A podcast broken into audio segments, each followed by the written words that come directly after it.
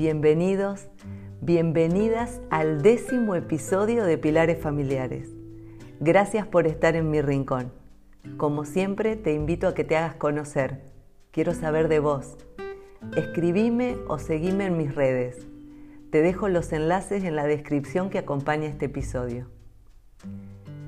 En el episodio anterior hablamos de hacer espacios, espacios conscientes que nos permitan reconocer nuestras creencias, nuestros prejuicios y nuestros juicios para que podamos más libremente crear nuevas actitudes que nos acerquen a estar más disponibles para nosotros y para los demás. Disponibles empática, compasiva y asertivamente. Esta semana la palabra asertividad se me cruzó muchas veces y quise profundizar para poder contarles la importancia de ser asertivos. En todo lo que leí, aprendí que equivocadamente se relaciona la palabra asertividad con agresividad y que esta equivocación se, eh, se, tiene normalmente en los puestos de liderazgo, donde se valora un gerente o un director agresivo. Normalmente esta persona consiguió un objetivo y lo hizo a partir de habilidades y competencias que pueden incluir la asertividad, pero nunca la asertividad es agresiva. También se puede confundir asertividad con sinceridad.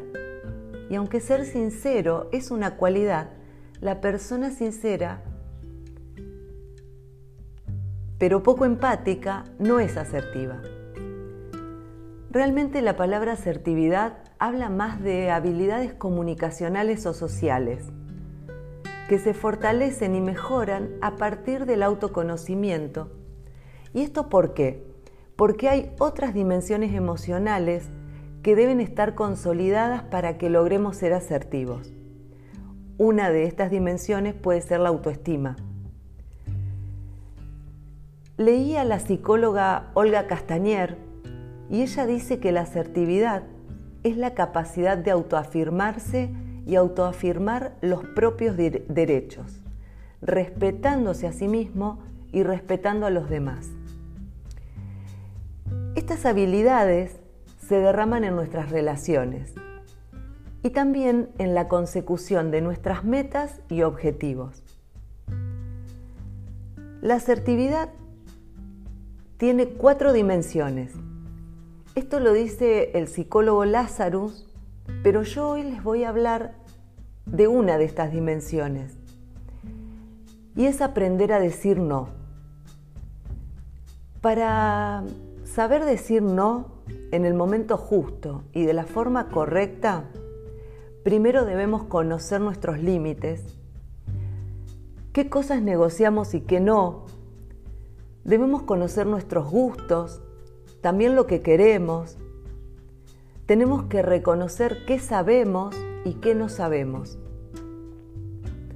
Decir no por el simple hecho de hacerlo pierde sentido. Y decir sí todo el tiempo nos coloca en posiciones que no queremos estar. Por ejemplo, mm, cuando alguien nos invita a un lugar o nos piden algo material, debemos recurrir a tres pasos para poder dar una respuesta gestionada. Tenemos que pensar, tenemos que decidir y tenemos que actuar. ¿Cuántas veces te sucedió que ante el pedido de alguien respondiste sin pensar que sí? Y después comenzaste a cuestionar esta respuesta, a pensar que no querías ir o que no te sentías cómodo haciendo el préstamo. Tal vez, antes de responder por sí o por no, debes detenerte o debes responder, dame un ratito, déjamelo pensar, déjame que lo piense y te respondo. De esta forma vas a poder tener un tiempo para analizarte, para conocerte en el presente, en el aquí y ahora, ver tus posibilidades, hacer un autorregistro de vos. Muchas veces el sí o el no puede convertirnos en personas agresivas que realizamos acciones que atacan a los demás. Pero estas acciones que llevamos adelante nada tiene que ver con el otro. Más bien es un enojo personal con nosotros mismos. ¿Y por qué este enojo? Porque actuamos en, actuamos en contra de lo que sentimos, de lo que pensamos y de lo que creemos. A ver, analicemos una situación.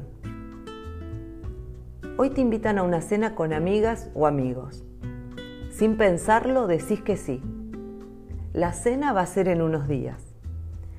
Hasta que llega ese momento, empezás a pensar que no te vas a sentir cómodo, que esas personas que van a concurrir tienen actitudes que te molestan, que no te gustan, y empezás a llenarte de miedos a que ese día sea un desastre.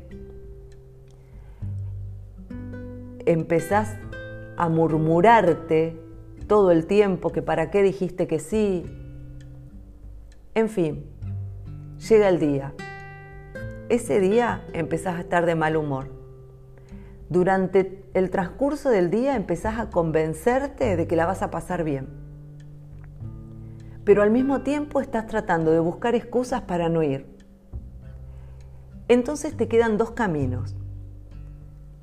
O te justificas mintiendo y pones una excusa para no ir, o tomás el otro camino, que es ir sin querer ir. Vas a ir con mala cara, tu energía va a ser negativa y por ende se va a cumplir tu profecía y la cena va a ser un desastre. En todo el relato podés notar que no te respetaste pero tampoco respetaste al otro. Es por esto que antes de responder, tómate un tiempo. Sentate, analizá, pensá y después actúa.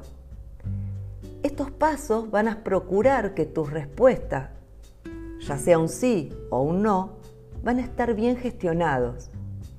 Esto te va a producir seguridad y la seguridad te va a dar calma para poder transmitir tu decisión.